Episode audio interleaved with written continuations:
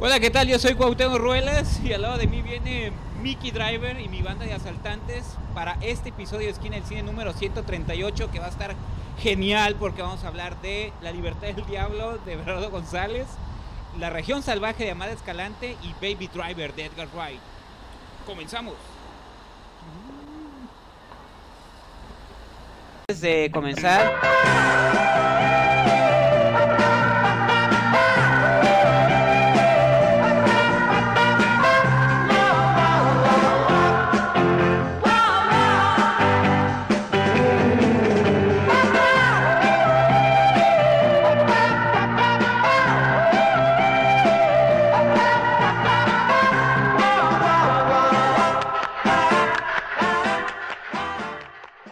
Pues amigos, hemos llegado finalmente a nuestro destino, que es este set de reviews, como comentó Cuauhtémoc al principio del programa. porque este está ocupado en el volante, señor. No, no era, no era yo, era, Mickey Driver. era Baby, bebé conductor, que ya no tan bebé, pero bueno. Este, El aprendiz del crimen. El aprendiz del crimen. Este, vamos a comenzar con una película que Así tú es. tuviste oportunidad de ver. Yo lamentablemente no he podido checar, no porque no quiera, de hecho, extrañamente es de estas películas que sí han levantado mi curiosidad. Sí. La incluimos, si recuerdan, nuestro episodio donde cada quien eligió cinco películas favoritas en lo que iba del 2017. Tú la añadiste a tu lista. Entonces, pero ahora ya está por estrenarse, me parece. Entonces, es. creo que es prudente que usted le haga un review ligeramente más extenso. Así es, señor Brijandes, como usted lo dijo, eh, de lo que vamos a hablar es el documental La Libertad del Diablo de Berardo González. Eh, yo tuve oportunidad de verlo en la gira ambulante estuvo en la ciudad de Tijuana y este viene a presentarse en el 37 Foro Internacional de la Cineteca el día 22 de agosto. Por eso decidimos hablar el día de hoy de la película porque si no no Sí. vamos a tener oportunidad de recomendar de que la gente vaya a verla porque si no se nos va a venir el martes 22 de agosto. Sí. Va a tener dos funciones, 16:30 y 20 horas. si Porque no luego se van a ir a ver Annabelle, porque dice, pues no había nada, no había otra Ajá, cosa. Exactamente. Entonces, no, miren, aprovechen. Ya lo, ya lo comenté, también pueden ir ustedes al episodio eh, donde hablamos del top 5, pero sí quiero hacer un énfasis en este documental. No me he cansado de recomendarlo. Realmente cuando yo lo vi, salí devastado de la sala de cine. No es una película que yo recomiende como entretenimiento, sino para que vean una situación totalmente difícil que pasa en México. ¿De qué trata el documental? Son una serie de entrevistas que hace Berardo González a personas víctimas y victimarios del crimen organizado. No dice dónde, no dice eh, qué ciudad específica, simplemente son personas que incluso eh, mantiene enmascaradas. Estas máscaras que utilizan las personas que sufren quemaduras, todos los personajes que, que entrevista son desde mujeres que están buscando a sus hijos secuestrados, desde sicarios, arrepentidos, militares, desertores, y todos ellos a través de las entrevistas que les hace Verdad González sabemos por qué y cómo fueron afectados eh, del crimen, eh, por medio del crimen organizado en No, nuestro país. Y, y lo curioso es, este, es esta cosa, esta Así es. cuestión de que traen máscaras, ¿no? Así es, y es terrible la verdad el documental, eh, digo, no da, lo que me gusta también de Verdad González es que no pretende dar un discurso, no pretende dar como una solución, porque creo que no le existe, pero sí nos da motivos para avergonzarnos más de la naturaleza humana, mi estimado Mickey Brijandes, la verdad es muy, es muy duro, pero es un documental que se tiene que ver.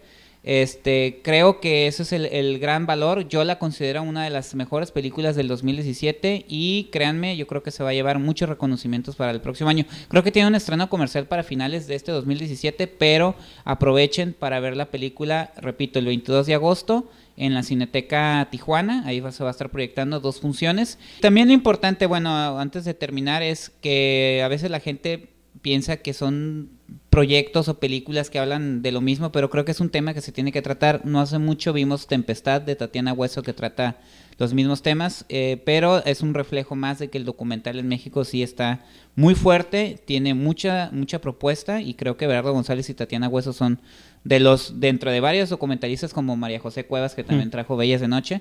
Este, estos documentalistas que están eh, haciendo ruido dentro del cine mexicano.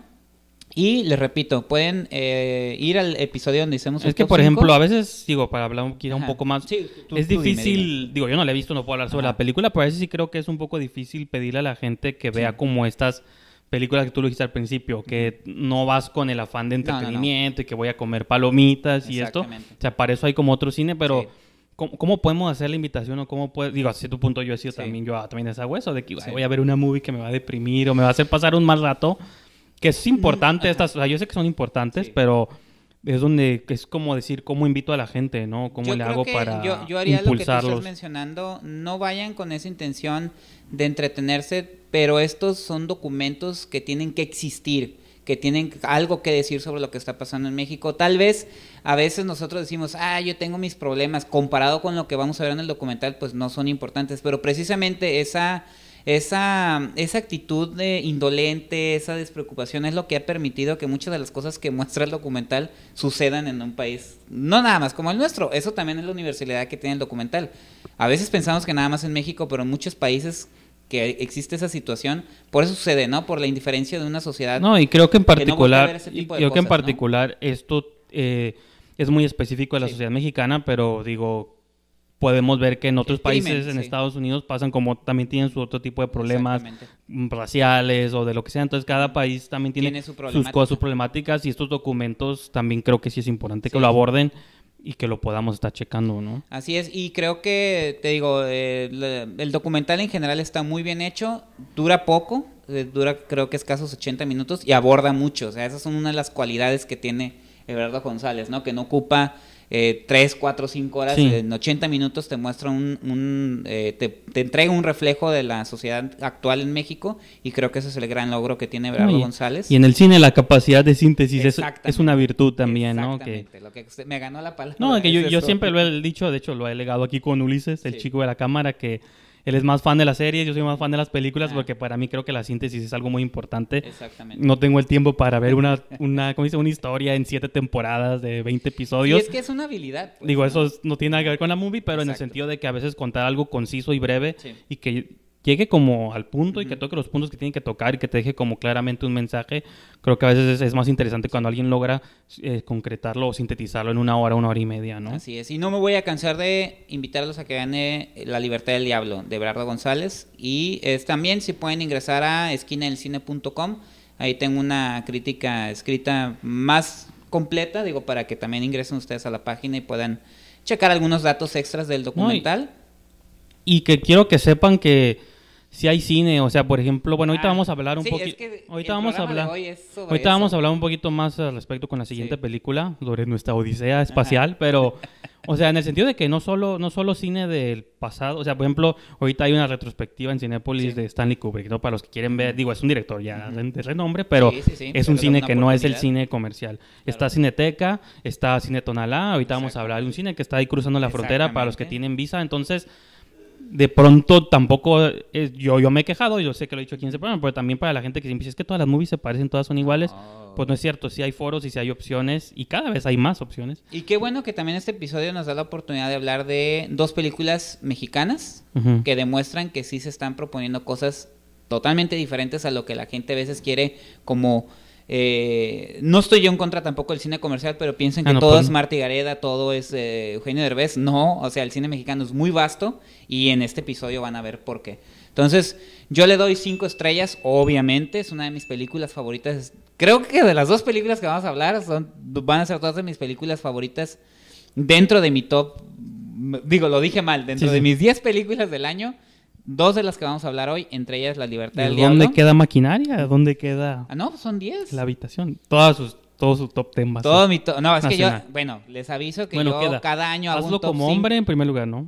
Sí. Tres idiotas. Tres idiotas en segundo. Pura sangre. Señor Brijan, es que usted tiene que acordarse que yo hago dos. Siempre menciono esa movie. Me contaban los, las de Wonder Woman, pero creo que Pura Sangre tiene más menciones, ¿no? Ah, sí, exactamente, pura sangre. No, y nos faltó. eh, ¿Cuál eran? Ah, tres idiotas ya le dijiste, ¿ah? Sí, sí. Bueno, entonces le doy cinco estrellas, no se la pierdan y continuamos con la siguiente reseña, señor Mickey Brijandes. Así es, no se vayan. Amigos, continuamos aquí en su programa de cine favorito, La Esquina del Cine. Sí. Ahora vamos a hablar Sí, señor. de un pequeño paseo, un road trip que tuvimos este es. fin de semana. Digo, pues de entrada fue más para mí porque yo no conocía el lugar, creo que tú habías tenido sí, chance por otras cuestiones de conocerlo. El Digital Gym de San Diego, Así es. que es este con manejado por el gran Ethan. Así, y que hay que agradecer también la invitación de Ethan y la invitación de Juan López, que fue quien nos, eh, nos extendió la invitación Sí. precisamente para ver la región salvaje. La región sal- The Untamed, que es esta es la más reciente película de Matt Escalante. Pero es importante que hayas mencionado lo del Digital Gym porque La región salvaje es una película mexicana que se presentó en varios festivales, que Amad Escalante ganó un premio en el Festival de Venecia y que hace unos meses... Como mejor en- director, ¿no? Como mejor director y que hace unos meses nos enteramos de que no iba a conseguir distribución en nuestro país. Entonces hay que señalar esto. Digo, no nos vamos a meter mucho en eso porque pues ahí hubo comentarios, ¿no? Sí, En porque redes por, por un lado se rumoraba que era por el alto contenido Ajá. explícito de la película, que lo que entendería. en parte, sí. Sí está fuerte comparación con otras, pero, Pero él ha hecho Eli, Los Bastardos y todas esas películas. pero que- luego hay otra versión que dice que es por otras cuestiones, Ajá, entonces, no- entonces- No, se sabe, pero de que se va a estrenar, se va a estrenar, ¿no? Al Sí, parecer. han hecho declaraciones, digo, Amado Escalante dice que está, pues obviamente triste porque no se ha visto en México, pero eso es lo que queríamos mencionar. Lugares como el Digital Gym en San Diego nos dan la oportunidad para las personas que estamos en Tijuana y podemos cruzar, ver esta película. Entonces son esos espacios que no tenemos que dejar de lado, como ya mencionaste, en Tijuana la Cineteca, Cine Tonalabs, en San Diego está el Digital Gym y realmente los invitamos para que, para que puedan ver esta película. Entonces ya tratando de dejar y mencionar eso de que la película tuvo algunos problemas que no sabemos exactamente eh, por qué, pero dicen que se va a estrenar a principios de 2018. Sí. Pero nosotros ya la vimos, entonces les vamos a hablar un poco de esta película. Y aún así, yo no sé si es una movie. Creo que es el tipo de película que a mí me gusta, poner ese tipo de película que puede uno recomendar ampliamente. Es un drama familiar de Sí. una pareja Qué con hijos y hay problemas, pero hay un twist en todo esto. Sí. En algún lugar del bosque de Guanajuato Sí. hay un ente con tenta- tentaculoide que viene del Que no espacio, es de este mundo. que viene del espacio exterior solo para dar placer sexual a las Así personas es. que lo consultan. Así Exacto. es. Así como lo No, y escuchan. yo criticando el cine japonés que los tentáculos y, y terminé viéndolo en el cine mexicano, ¿no? Así Pero sí, o sea, ¿Pero es- ¿Sabes por qué es esto? Y qué bueno que lo dices. Eh, digo, yo vi Eli, eh, fue una de mis películas favoritas del, mis- del 2013. Amal Escalante narra esta película, Eli, me estoy refiriendo, sí. este, como una cinta con un mensaje de, de- de desesperanza en un entorno igual del crimen organizado Sí. y cómo ha afectado a terceras personas. Entonces yo pensé, o la gente pensaría que Amanda Escalante, al tener tanto éxito, porque ganó en Cannes como mejor director y fue una de las películas, ha sido una de las películas más taquilleras de Mantarraya, la, que iba a seguir como en la línea, la casa- dices, ajá, o más o menos. que iba a seguir como en la línea, pero una vez más me queda claro que Amanda Escalante es uno de los mejores directores mexicanos y más arriesgados que entrega No, esto y- que usted acaba de describir. La película está como catalogada, se ha presentado en festivales de Sí. género, está catalogada Sí, como sí, entre ciencia ficción, y terror. terror, pero creo que a pesar de que tiene este elemento, lo que le pesa más es el drama inter- intrafamiliar de estas, bueno, eso es una familia de el esposo, la Clase media esposa alta. Y sus dos hijos, pero también está ahí como una chica como que se involucra No, en la vida de está ellos. el hermano. que es de- el hermano. Bueno, sí, la, la cuestión es que te plantea como estas doble cara, doble moral, que sí lo hemos mencionado mucho de la cultura mexicana, ¿no? De este hombre que se... hasta Incluso burlándonos de Laszlo como hombre, de esta idea de que el hombre es hombre, es macho, Ajá. pero los, con sus amigos siempre están jugando como ahí a agarrarse el pito y que... A ver, a ver, y, o sea, como ese tipo de Sí, ese juegos... tipo de juegos que son comunes. que es de muy- ay, hombrecito. Sí, sí, hay, hay muy hombre, Ajá, venga, sí, agárramela pues, ¿no? Ese tipo de cosas que está chistoso, pero sabes que bien tiene un como un trasfondo Sí, mucho más complejo, fuerte. más complicado y como esta hipocresía de que el muchacho, el esposo, no me acuerdo si se llama Ángel, creo que se Sí. llama, este, se la pasa, va por la vida insultando a las personas que son gays, cosas así, pero él también se encuentra secretamente con su cuñado, tiene encuentros ahí casuales, Sí, sexo. sí. Entonces, la película está hablando como cuestiones de género. Y a su esposa la tiene insatisfecha. Ah, sí, la en tiene todos satisfecha en todos los sentidos. Entonces tiene como esos juegos y aparte, ah, la, la chica está Y insatisfecha, es violento, aparte. Es violento. Ajá. O sea, la película está pintando como este Sí. retrato de la familia disfuncional. Tiene una eh, mamá castrante. Así como aparte, siempre, o sea, que, la- que le hace el favor de darle trabajo a la, a la- a la no, a la, a la nuera. a la nuera. Exactamente. Y, y cosas así. Pero por otro lado, está una historia paralela de esta chica que está obsesionada con ir a una cabaña en el bosque Ajá. donde habita un pulpo, un ente pulpoloide o no sé cómo sería. Espacial, Es porque también espacial, que viene de un medio- como ese- meteoro. ajá. Que vas, lo casi como un ritual así chamánico, vas y lo consultas, lo tienen ahí dos viejitos este, cuidándolo. Y la única función que tiene es que te da como placeres sexuales, ¿no? Así es. Entonces, estas dos chicas se conocen. Se Extremo. conocen- Ajá. Sí, sí, se conoce ella y la otra. Y le dice, pues, tú que eres vives insatisfecha, te voy a llevar con esta cosa que yo conozco, ¿no? Así es. Y al mismo tiempo también lleva como al hermano.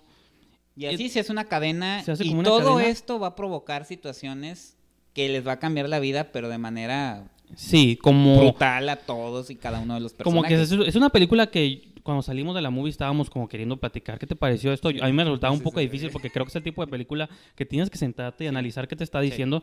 Porque te está diciendo muchas cosas. O sea, como también los límites del placer, como que tanto algo bueno tampoco es tan, tan bueno, ¿no? O sea, como hay que manejar todo con moderación a cierto punto y de qué manera puedes llevar como una vida feliz, satisfecha. Entonces creo que aborda todo eso de una manera muy intensa y aparte absurdo. A mí el, mi elemento como absurdo de género, por así decirlo, que es este como pulpo, Pulpo espacial, es lo que la hace diferente, pero creo que la parte de drama, que es Sí. una parte muy importante, Es muy fuerte. también sí te pone como situaciones de que, pues, ¿qué haría yo, no? O te ayuda como a entender de pronto, porque hay familias que ya no tienen tampoco Sí. reparo, ¿no? No, aquí lo interesante también, y lo menciona sobre esta, ese trasfondo que está reflejando, digo, Amal Escalantes, él, él es de Guanajuato, radica en Guanajuato. Eh, la ciudad de Guanajuato, digo, sin el afán de ofender a Guanajuato ni nada, pero sí es considerada una sociedad muy reprimida, con muchos prejuicios, este, extremadamente religiosa, y él te lo está reflejando de esa manera. Cómo esas, esas cosas evitan que incluso las personas se desarrollen eh, en sus relaciones cotidianas, ¿no? Sí. O sea, entonces, eso es lo importante de la película. Y qué bueno que también lo mencionaste. O sea, hay que, hay que hacer un poquito la aclaración que, eh, como tú dices, ¿no? Pues es- tiene estos elementos fantásticos de terror. Tú me lo comentabas, ¿no? Que en un podcast en Estados Unidos que pensaban que era película de terror y es precisamente que hagas es- hagamos esa línea, no es terror, es un drama familiar Sí. con elementos fantásticos, con elementos de terror que incluso son muy esporádicos. Es que puedes ir por las dos rutas, Ajá. o puedes salir completamente decepcionado y decir, ay, me prometieron Exacto, es que un es pulpo y que ya. tenía relaciones con mujeres, cosas así, Un pero... monstruo espacial. Pues sí ¿no? ves eso, pero tampoco está así no como- trata de eso. No es sobre saca- eso, no pues, sobre pero eso. Tampoco es el énfasis, pues eso, es lo que... El punto es de que te puede quedar Sí. mal como por ambos lados, ¿no? Y eso, eso, es lo, eso es lo más interesante. Digo, aparte de eso y de que Amada Escalante se ha convertido en un director que ha, ha- sido muy firme en su discurso, en sus películas, en cada una de sus películas. Yo lo voy a decir aquí. Sinceramente, yo cuando empezó él con Sangre, con Los Bastardos, a mí no me gustaban sus películas. Pensaba o no entendía, sentía yo que era como pretencioso. Pero después de ver Eli me di cuenta que eh, Amada Escalante está evolucionando como director. A partir de él y él está teniendo un discurso muy fuerte. En la región salvaje me queda totalmente claro que está diciendo algo. Y créemelo, eh, no lo digo por hacer hipérbole sobre, Sí, sí. sobre Amada Escalante, pero de aquí en adelante yo no voy a esperar más que cosas extraordinarias de este director. Porque lo ha hecho, lo ha hecho con estas últimas películas que él ha filmado. Y este creo que tiene la capacidad para seguir haciéndolo.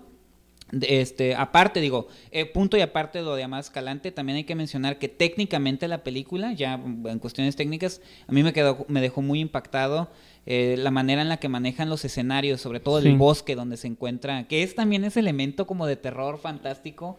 Pero eh, también muy bosques, mexicano, ¿no? este, fríos, pero sigue siendo, ajá, tiene esos elementos mexicanos también. Entonces creo que eh, eso, es, a eso es a lo que me refiero con Amada Escalante, cómo puede No, y se- integrar cada elemento visual, O sea, narrativo. sí se le, Sí. se le nota como esta influencia hasta de, de Lars von Trier en cierto Ajá, un momento donde hay un- De hecho, hay un momento como una orgía eso, de de animales, aparte, digo, hasta en el que una actriz se parece un poquito Ah, a sí. Charlotte Gainsbourg, Sí, este, que es una de las actrices con las que, que ha trabajado mucho con Ah, que hay que Lars mencionar von que hay, hay este uno de los personajes es interpretado por Eden Villavicencio, que es un actor de Tijuana, que creo que eh, sin especificar un, cada uno de los actores, creo que todo el ensamble de actores lo hace muy bien, entre actores profesionales como Eden Ujú. y actores no profesionales que Amat también tiene esa, esa Amat Escalante tiene esa esa cosa de Sí, es como esta escuela de agarrar gente que se reúne como el perfil Sí. a cierto punto. De no hecho, hay que mencionarlo, él, em- él también trabajó con Carlos Reigadas, Mm, sí, pero creo que Amada Escalante sí Lo superó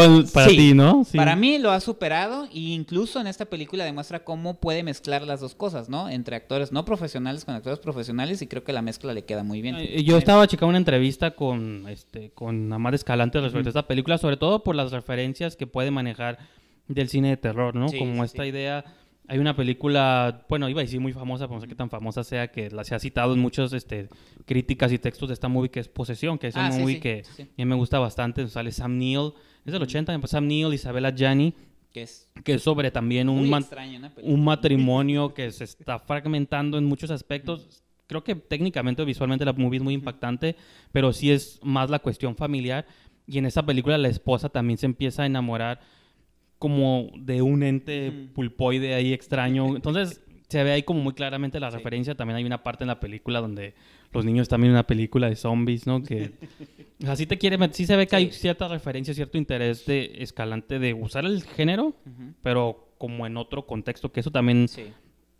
Es importante de pronto, como estos juegos, estos como mezclar géneros, como porque así es la única manera que vas a ver cosas que no te esperes, ¿no? No, y aparte, te digo, hay momentos en la película que yo sentía que a lo mejor estaba ah, yendo por otros lados, que a lo mejor estaba poniendo lenta, pero esos elementos al final No, ah, bueno, me que- quedan sí, sí. claros que son importantes. Y eso quiere decir que el guion, eh, que por cierto acaban de ganar un premio en el Festival de Lima, mejor guion apenas el día de ayer, este está muy bien estructurado. O sea, todo lo que está pasando tiene un porqué No, y es otra te cosa tiene un significado. Que iba a decir, aunque yo estoy hablando ahorita de que aborda el tema de una familia típica mexicana, bueno, no típica, pero sí pasa, de que el prota- la protagonista, no me acuerdo el nombre del, del personaje, tampoco te la ponen como Verónica, la ¿no? clásica víctima, no, no me acuerdo, pero no es como la víctima clásica del cine mexicano, de que, esposa, ajá, la esposa, sí, que podría ser como que se deja golpear, o sea, hay una parte donde el esposo hace algo y sí tiene como consecuencias el acto porque ella va y como que lo denuncia, entonces está curada Sí, como sí, que sí. no es necesariamente De hecho, hay dos momentos donde Sí, se hay dos enfrentan momentos y en donde los dos momentos se ella enfrentan, reacciona. reacciona de una manera muy interesante que yo creo que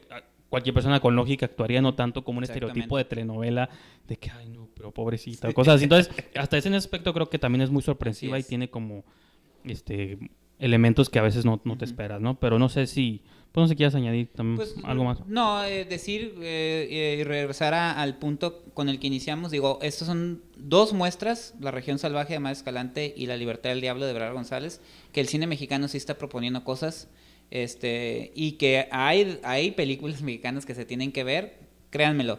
Sí, hay que, sí, vayan a ver el cine comercial, para eso es, para irse a, a divertir, pero también estas, están estas películas que demuestran precisamente eso. No se vayan con la finta de que nada más está haciendo ese tipo de cine mexicano, sino también está este tipo de cine que eh, no nada más está siendo reconocido internacionalmente, sino también está teniendo buena respuesta del público. Digo, del público eh, fuera de, de, de, de- México, porque Sí, sí, no sí. le- en el caso de la región salvaje, pero ha tenido buena respuesta. Ah, y, que, Entonces, y que siempre pasa de que les va siempre mejor en otros lugares que nuestro propio rancho, pero pues, no sé, calificación que cinco le quieras estrellas, dar hacia sin temor a equivocarme. The Untamed, yo le voy a dar cuatro y media. Está bien, está bien. Le voy a dar Yo sé por qué, señor. le voy a dar cuatro. yo Bueno, por una porque, digo, como natural fan del género, pero yo sé que la estábamos viendo con un público americano y subtítulos, Sí. pero yo sí creo que muchas actuaciones sí les no estaban tan curadas. O sea, actuaciones como de... Yo a veces me cuesta un poco de trabajo comprar como ciertas interacciones entre actores que están hablando mi mismo idioma. Digo, ay, ¿por qué hablan así? Entonces, de pronto hay ciertas actuaciones que sí me rompieron a mí un poquito de Ah, la realidad, pero cuatro y media no es malo No, tampoco. para nada, señor Brijandes. Usted se, se rifó, ¿eh? Ahora con el cine mexicano, lo felicito. No, no, no, le ponemos... No, sí, está bien. Bueno, pues con eso terminamos nuestra reseña de la región salvaje. Hay que mencionar, está en el Digital Gym en San Diego todavía esta Le semana. queda ajá, esta Sí. semana y pues si por X o Y o mejor no pueden cruzar, pues estén pendientes cuando Sí. se vaya a estrenar aquí en México. Así. La ironía de lo que son las cosas, o sea, el plato fuerte es Sí. el estreno comercial del fin de semana, ¿no? Ah, no tan En comercial. Estados Unidos le fue bien. No, bueno, eh, bueno, sí, sí. Pero en Aquí- el y sentido aquí- de que... Y aquí había alta expectativa por Eiza González. Así Creo es. que yo desde que, y no me van a dejar mentir ni Caro ni Ulises, de que Tú estabas desde, la, desde el primer segundo que apareció en pantalla yo grité y me emocioné. ¿De qué estamos hablando, señor Brijandes? Estamos hablando de Érase una vez. No, Baby Driver. uno. No, es cierto. Baby Driver, que Lola Érase una vez. horrendamente eh, la- lo titularon Ah, ok. en... No, la titularon Ah, sí, en sí, México. Dije, ¿qué? A ver. El aprendiz del crimen. Entonces, para evitar ese tipo de disgustos, Baby nada más vamos a decir Baby O Driver. bebé conductor, que... No, Baby Driver está bien. o bebé, bebé, Eso también se escucha ridículo. bebé chofer. Bebé chofer. Pero adelante, señor Brijandes, expláyese. Pues son cosas importantes eh, para hablar de esta película. Creo que es integralmente, bueno, de todas, ¿no? Pero Sí, aquí sí. es muy importante no solo hablar de la movie, hablar de su director, que es el gran Edgardo Escritor. No, Edgar Wright, que Anda usted muy... muy, sí, sí, Doblando todos los títulos, ¿eh? que es famoso por, digo, no sé cuál de estas movies ustedes conozcan, pero hay unos, cada quien tiene sus favoritas, desde Hot Fuzz, que Shaun no recuerdo cómo le Dead. pusieron aquí, Shaun of the Dead, eh, tiene también At the World's End, Ujú. luego, Scott que es, la, que es la trilogía Corneto que Ajá. tiene, luego hizo Scott Pilgrim contra el mundo, Antes y luego... The World's End. Y luego, Ajá. ah, sí, las como que las intercala, ¿no? Luego, y ahorita llega su quinta movie, me parece. Bueno, tiene No, una por ahí. tiene una que tiene se un, llama- un western en los noventas y sí. sí Que ese hizo creo que su- nadie lo ha visto más que ellos. es como, ajá, es como... Entonces tiene seis, pero realmente cuenta como a partir de Shaun of the Dead, ¿no? Así es. Entonces, eh, ¿qué es lo que tiene interesante Edgar Wright? Bueno, cada quien puede como admirarlo por diferentes cosas, pero yo es algo que de hecho estaba comentando a Israel, que también fue aquí, lo, lo vieron ese dato acá en nuestro, como pasajero, ¿no? Así es. Como cuarto pasajero, de que Ya nuestra compañera Caro haciendo de... los... ¿Cómo se llamaba? ¿Darling? Los que hemos los que hemos visto alguna vez a alguna película de él ya sabemos que tiene como un toque muy particular Ah, sí. visual y en la edición, pero a veces es necesario ver una película nueva para darnos cuenta de él es un amo completo, no solo de, o sea, podemos ver películas buenas, sí, yo lo puedo decir en general, este año he visto un montón de películas buenas, a mí Vale- Valerian me encantó, Wonder Woman me encantó, pero creo que Baby Driver no nomás es como la historia o el plot, si es que tiene alguno, pues es- o puede ser estilo. como muy básico, es más el estilo, ¿no? Y ahí hace poquito vi una entrevista, de hecho en YouTube, que le hace Christopher Nolan a Ah, Edgar Wright. Como que se, auto- se entrevistan el uno al otro. Ujú. No me acuerdo cómo se llama, pero pues busquen en YouTube entrevista a Edgar Wright, Right, y Christopher Nolan. Y les va a salir la primera. Y te das cuenta, no solo porque los dos son ingleses, está como muy curada como los dos son fan del cine y son dos personas que les puedes, se puede ver en sus películas como son fans del, pues, del cine, ¿no? Valga la redundancia. Desde el cine mudo, desde el cine musical, entonces como ese tipo de todas esas influ- ¿te acuerdas cuando, y Tarantino, esto, todos estos directores, de que todas sus influencias se ven reflejadas en la película? Digo, ahorita estoy hablando como un gran, gran preámbulo. Ahorita que entremos ya en detalles de la película, creo que podemos este, ser más específicos, pero a mí eso es lo que me deja como la movie, lo que me dejó impactado, al fin y al cabo, que es como la experiencia, no es como que es algo que nunca hemos visto, películas de heist, de crimen, lo hemos visto muchas veces, Como hemos visto películas de venganza, Pero, pero, ajá, siempre es- está el estilo. es y la manera y es la lo estructura en la que creo que Wright lo entrega y es donde yo creo que Baby Driver sobresale más, ¿no? Sí. Totalmente de acuerdo, por eso lo dejé que se explayara, Sí, señor sí, Brigantes. No puedo cinco, estar... cinco minutos yo solo. Creo que es el, es el episodio donde voy a estar totalmente de acuerdo en, en- en cada una de No, sus pero a mí sí me interesa escuchar tu opinión porque usualmente me- tenemos me- chance de hablar antes de verla. Esta vez no hemos comentado nada. Entonces, Yo siempre lo he dicho, digo, si no lo sabían lo digo, lo- bueno, desde que empezaba el programa de Esquina del Cine en la- había un monito ahí. había un Sean de Shaun of the Dead. Yo he sido muy fan de Edgar Wright. Me gustan sus películas. No puedo decir que todas sus películas me parecen extraordinarias. Sí creo que a partir de Shaun of the Dead y Hot Fuzz, como que sus películas... A mí eh, The World's End no me gusta mucho, pero sé que es una, una película con calidad. Y creo que Baby Driver me recuerda a los niveles de genialidad que puede llegar. Eh, eh, a partir de esa película me hizo recordar eso, ¿no? ¿Cómo puede ser eh, Edgar Wright armar esta película? Digo, yo no me puedo quejar de la cinta en ningún sentido. Edward Wright tiene una afición por el cine de acción de los 80s y 90s. Yo también la comparto con él, por eso Hot Sí. Fuzz me gustó. No, pues él ha mencionado The Driver de Ajá. Walter Hill como Es- una uf, influencia. Walter Hill para mí es uno de los grandes Y de hecho, directores del cine hay un acción. cameo. Yo no sabía hasta que lo vi después. Hay un cameo de Walter Hill en la película. Oh, y es... Ay, no me, no me No, pasó de largo. creo que es en la parte del tendré que ver. No, no es muy leve spoiler. Hay un juicio en algún momento de Ah, la ok. película. Sí, sí, sí. Que entre el jurado, o el- ahí está, Está sale Walter Walter Hill. Hill. por ahí. Ah, pues mira, y Walter Hill a mí se me hace uno de los mejores directores del cine de acción que hubo en los 80s y 90s. Y aparte, te digo, no me puedo quejar, la película tiene todo lo que a mí me gusta ver en el cine, tiene tiene criminales cool, tiene asaltos, tiene autos. Una, digo, me una- gustó. Una latina atractiva en Isa me González. gustó rápido, si me gusta la saga Rápidos y Furiosos, que es una de mis de mis de, como gustos culposos, Baby Driver me parece un- una, una obra de, de- de calidad extraordinaria. Digo, no me puedo quejar, tiene todo. Y este el manejo de la música. Hay muchas cosas Ese que es el elemento más Sí. sorprendente, la manera en cómo armó No, una pero los película. personajes están muy bien hechos, fíjate. Hay situaciones. Yo escuché comentarios negativos, algunas críticas negativas. Créanmelo, ahora que vi la película no entiendo absolutamente de lo que se estaban quejando. Hablan de un mal desarrollo de personajes. mm, Para mí están muy bien Pues todos son caricaturas también, o sea. No, pero son, tienen- Sí, son caricaturas. O sea, son Sí, arquetipos de ciertos Sí, pero, en tipo. una- pero Edgar Wright quiere hacer una cinta de acción Ah, no, sí, yo sé, no le dentro- interesa. Creo que el único que le faltó fue el policía obsesionado por atraparlos. Ese fue el único personaje que no existe No, en Baby pero, por ejemplo, para mí las... Pero que si hubiera existido, hubiera estado perfecto. Para mí, o fuera sea. de broma, para mí las personajes femeninos sí me quedan a deber. Tanto Lily James como No, creo Isa que- González. no. Creo que sí es como chica bonita mala, chica bonita buena.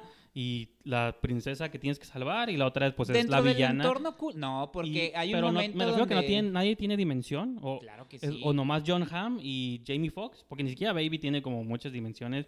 Es nomás un, pero yo no estoy no son quejas, Ajá. quejas porque creo que la Es que movie no quiso hacer otras cosas. Curiosamente yo no tengo... No, bueno, yo- ya no, yo- yo entiendo punto. esas Yo no cosas. tengo ninguna queja porque dentro de lo que quería hacer Edgar Wright funcionan a la perfección. Por eso, Incluso yo estoy Lily completamente de James, acuerdo con eso. a pesar de que es la, la, La chica- damisela en ajá, peligro. entre comillas, desde el momento en que se conocen, notas eh, eh, eh, esa conexión que hay, ese conocimiento y ese gusto por la música. O sea, son dos personas muy inteligentes que están en situaciones totalmente complicadas. El personaje de Isa González también me queda claro que no es, no es como el bomboncito que trae John Hamm, sino que es una mujer que incluso como todos son, aquí es también lo padre de los personajes, todos son malos y todos están medio locos, poco a poco te van demostrando el grado de locura que tiene cada uno, el grado de Bueno, Jamie Foxx desde el primer segundo te das cuenta de su nivel de locura, ¿no?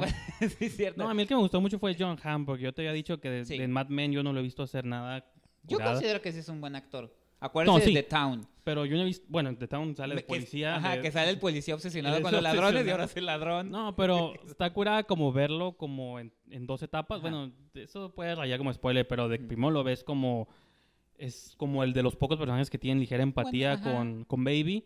Y de pronto hay como un giro donde dices, ah, puedes llegar a ser como de los más, mal- mal- más malvados. Pero te lo Entonces- vienen... an- Fíjate, no, no, sí, todo está, bien, todo está bien eso, planteado. Eso está Porque de curado. las críticas negativas que escuché era que había ciertos personajes que la actitud la cambiaban y sin justificación. Y tienen que poner mucha atención porque cada, cada elemento, cada cosa que sucede, en los mismos diálogos te lo están anticipando. Hay un diálogo entre él y Isa González donde te están anticipando qué tipo de persona Sí. puede llegar a ser el guest buddy, el No, personaje de John Hamm. La tele te plantea ahí diálogos de Monsters y Ajá, cosas- entonces todo está justificado, créanme, eh, a pesar de que, sí, digo, a lo mejor los, los, los, eh, cada uno está, es como un cliché dentro del cine de acción.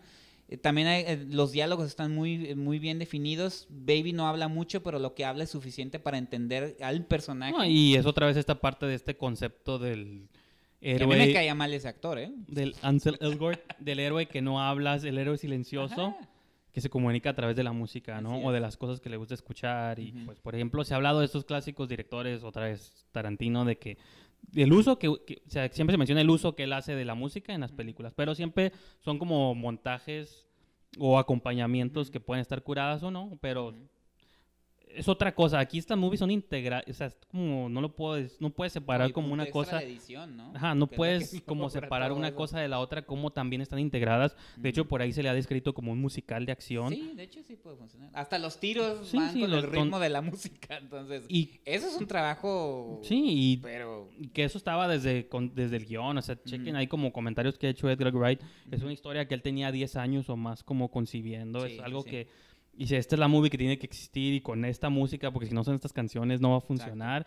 Y se nota como todo ese trabajo mental o que no es nomás como llegó y escribió una historia y le quedó curada, ¿no? Claro. Es son esas cosas que luego te das cuenta, ¿no?